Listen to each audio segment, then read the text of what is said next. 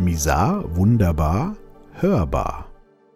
Rein in die Komfortzone.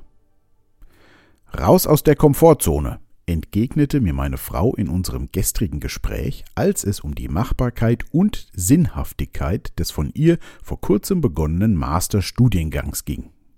Seit gut zwei Wochen hat das Studium offiziell begonnen und seitdem dominieren Sätze wie ich schaff das nicht oder wo soll ich die Zeit hernehmen das Leben meiner Frau und somit auch ein Teil unseres Familienlebens.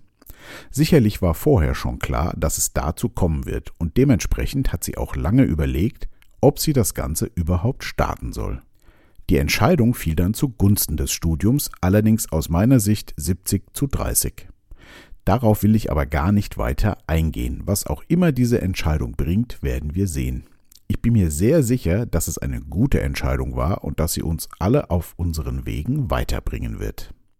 Als meine Frau in Bezug auf die jetzigen Veränderungen den Satz raus aus der Komfortzone sich quasi selber sagte, entgegnete ich spontan, also ich will gerade eher rein in die Komfortzone.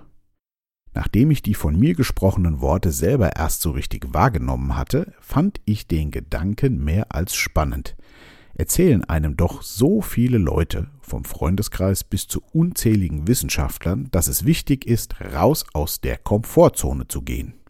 Im weiteren Gespräch kamen wir dann zur Einsicht, dass hierbei eine nicht ungefährliche Doppeldeutigkeit mitspielt. Was genau bedeutet es denn, seine Komfortzone zu verlassen? Die Komfortzone wird als der Bereich definiert, in dem man sich selber wohlfühlt, der bequem ist und in dem man keine große Anstrengung benötigt, um den Zustand zu erhalten. Wieso muss ich da denn raus? Aus meiner Sicht muss ich da eher rein, oder? Die Neurowissenschaft erklärt dazu, dass ein Gehirn verkümmert, wenn es sich nicht regelmäßig neuen Herausforderungen stellt. Es ist letztendlich ein Muskel, der bei Nichtnutzung verkümmert. Den inneren Schweinehund besiegen gehört auch zu dieser Thematik, neigt das Gehirn doch dazu, möglichst ressourcenschonend den Tag zu verbringen. Das finde ich auch absolut einleuchtend. Allerdings langt es nicht, sich eine Wissenssendung und ein Buch nach dem anderen einzuverleiben. Entscheidend ist, sich die Neugier zu erhalten, aber nicht nur nach Wissen, sondern auch nach Erleben mit allen Sinnen. Das vergessen oft viele, wenn sie sich Unmengen an theoretischem Wissen reinfräsen, aber dabei die Couch nicht mehr verlassen.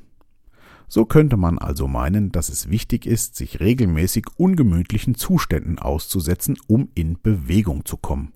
Und genau da liegt meiner Meinung nach der große Irrtum. Die Komfortzone zu verlassen meint nicht, es sich ungemütlich zu machen oder etwa unangenehme Zustände ertragen zu müssen. Für mich heißt das Ganze, mit Freude meinen Hobbys und meiner Arbeit nachzugehen und regelmäßig Neues zu entdecken, gerade auch Emotionales. Wer es sich aber absichtlich schwer macht, obwohl er es besser haben könnte, ist meiner Meinung nach auf dem Holzweg. Aber genau da liegt das Missverständnis in raus aus der Komfortzone. Was mich angeht, so bewege ich mich seit knapp drei Jahren rein in die Komfortzone. Ich genieße mein Leben, erfreue mich an all dem Wunderschönen um mich herum und finde es unglaublich aufregend, was wohl der nächste Tag, teilweise sogar der nächste Moment so bringen mag. Natürlich liege ich nicht nur auf der Couch rum, sondern bewege mich und meinen Geist, ganz nach dem Sprichwort Es gibt Menschen, die sind unbeweglich, es gibt Menschen, die sind beweglich und es gibt Menschen, die sich bewegen. Franklin Leider verteufeln viele Menschen fälschlicherweise die Komfortzone und wundern sich dann, dass sie nie so richtig zufrieden sind. Wie auch, wenn ich die Zone, in der es sich leicht leben und lieben lässt, ständig verlassen will.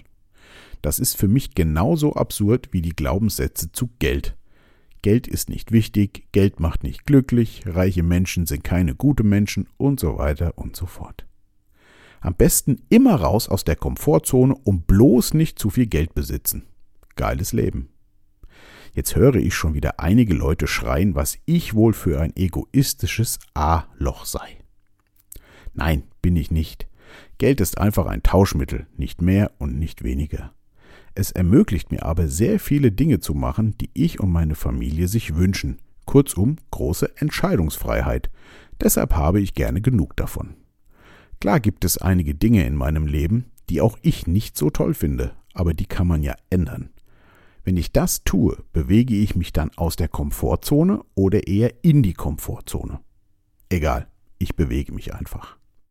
Um den Kreis zurück zum Gespräch mit meiner Frau zu schließen. Für sie ist der Beginn des Masterstudiums ein Raus aus der Komfortzone, obwohl sie das wirklich nicht nötig hätte.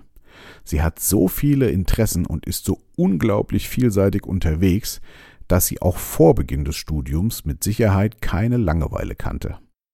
Von daher muss sie in der nächsten Zeit gut reinfühlen, ob es das wirklich wert oder besser gesagt, ob es lebenswert ist.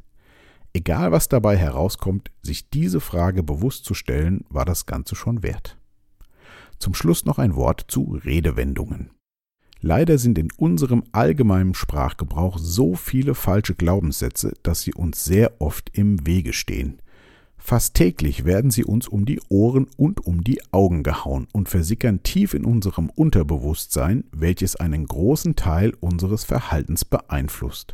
Seid aufmerksam, mit was ihr euren Geist füttert. Bleibt gesund und wach.